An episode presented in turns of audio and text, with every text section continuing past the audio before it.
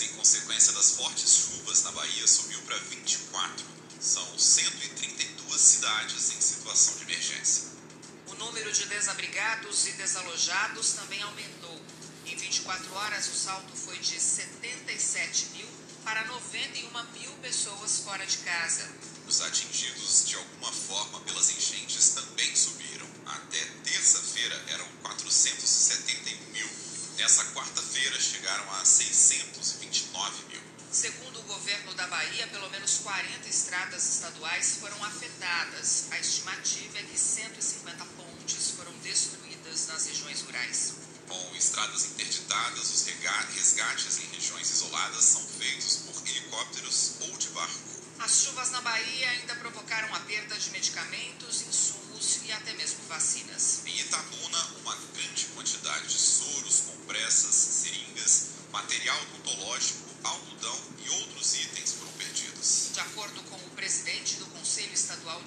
Saúde, Marcos Sampaio, muitas pessoas perderam remédios que tinham em casa para tratamentos contra doenças renais, cardíacas e oncológicas. O governador Rui Costa voltou a fazer um apelo por mais apoio do governo federal.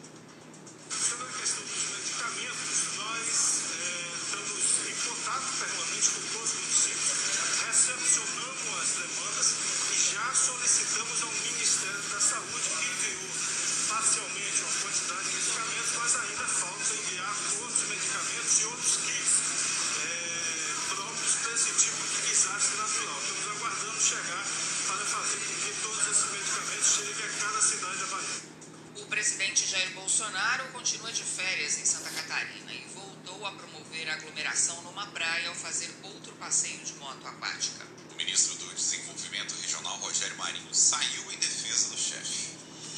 O presidente foi à Bahia. Quando ele foi à Bahia, ele foi criticado porque foi à Bahia. O presidente mandou os ministros, foi criticado porque mandou os ministros. Eu acho que se o presidente descobrir a cura do câncer, ele vai ser criticado porque descobriu a cura do câncer.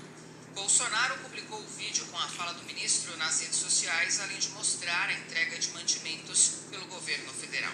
Ontem, o governo Bolsonaro negou o pedido do governo da Bahia para autorização do envio de ajuda humanitária da Argentina às cidades afetadas. De acordo com o governador Rui Costa, a Argentina ofereceu 10 profissionais especializados nas áreas de água, saneamento, logística e apoio psicossocial. Enviado à Embaixada Argentina e obtido pelo portal G1, o Itamaraty alega que 200 milhões de reais liberados pelo governo federal para a recuperação de estradas são suficientes para enfrentar a emergência.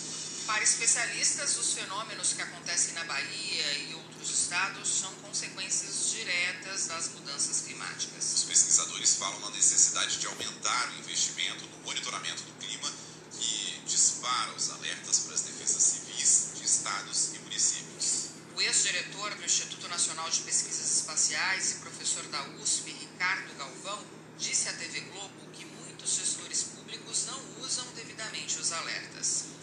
Algumas agências estaduais de meteorologia têm bastante contato com os órgãos do governo, o CEMADEM, para utilizar esses dados.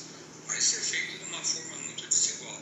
É claro que se nós tivéssemos o governo federal né, que estimulasse o uso desses dados, que estimulasse estratégias para minimizar esses efeitos, eu acredito que os órgãos estaduais seguiriam mais, mas isso não é feito. Né? Os meteorologistas afirmam que há uma tendência de a chuva diminuir na Bahia a partir de hoje, mas o corredor de umidade deve trazer chuva para o sudeste. Na região norte de Minas Gerais, seis pessoas morreram e mais de duas mil estão desabrigadas por causa das chuvas. 92 municípios já decretaram situação de emergência. O governador Romeu Zema disse que o valor para a reconstrução das casas deverá ser repassado pelo governo federal em janeiro. Federal já se comprometeu a repassar em janeiro uma verba que vai ajudar na reconstrução de moradias, daqueles que tiveram as suas moradias totalmente ou parcialmente destruídas, que é o caso é, com maior intensidade na Bahia, mas também tivemos essa situação em várias cidades aqui em Minas Gerais, não com a mesma intensidade que lá. É uma medida que vai é, incluir não só Minas, como Bahia também. 6 horas, 6 minutos. Pelo vigésimo dia consecutivo, estados apresentaram problemas na captação dos dados oficiais sobre a pandemia de Covid-19. O problema é reflexo do ataque hacker ao Ministério da Saúde no último dia 10. Nesta quarta-feira, foi a vez do estado de São Paulo não apresentar informações sobre casos e mortes provocadas pelo, pela doença. Sem os dados paulistas, o Brasil registrou nesta quarta-feira 117 mortes nas últimas 24 horas. A média móvel nos últimos sete dias ficou em 106. Em comparação à média de duas semanas atrás, a queda foi de 27%. Ontem, os secretários de Educação pediram ao Ministério da Saúde que inicie imediatamente a aquisição e distribuição das vacinas para a vacinação das crianças. O pedido aconteceu no mesmo dia em que o ministro Marcelo Queiroga acusou governadores e prefeitos de interferir nas secretarias de saúde. Os estados têm que se manifestar lá na consulta pública, né? Aliás, governadores falam em prescrição, prefeitos falam em prescrição. Eles falam em não pedir, ministro. Sim, não, não tem uma prescrição. E pelo que eu saiba, a grande maioria deles não são médicos, né? Então eles estão interferindo nas suas secretarias estaduais e municipais. Um levantamento feito pelo Instituto Todos pela Saúde apontou que a incidência da variante Omicron em oito estados brasileiros é de 31%.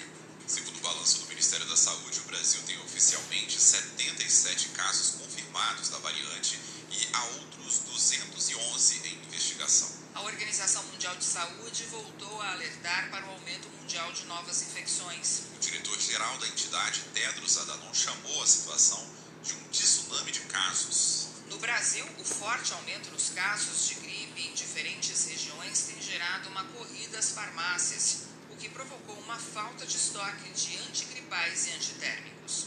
Farmacêutica de Madrugarim, em São Paulo, Kelly Marques diz que não consegue comprar vários remédios há cerca de um mês. Mas também a gente tem falta de amoxicilina, de prednisolona, é, isso na área infantil, tá? Ibuprofeno. Então toda essa parte antigripal que pega para imunidade tá já bem defasada. 6 horas 8 minutos.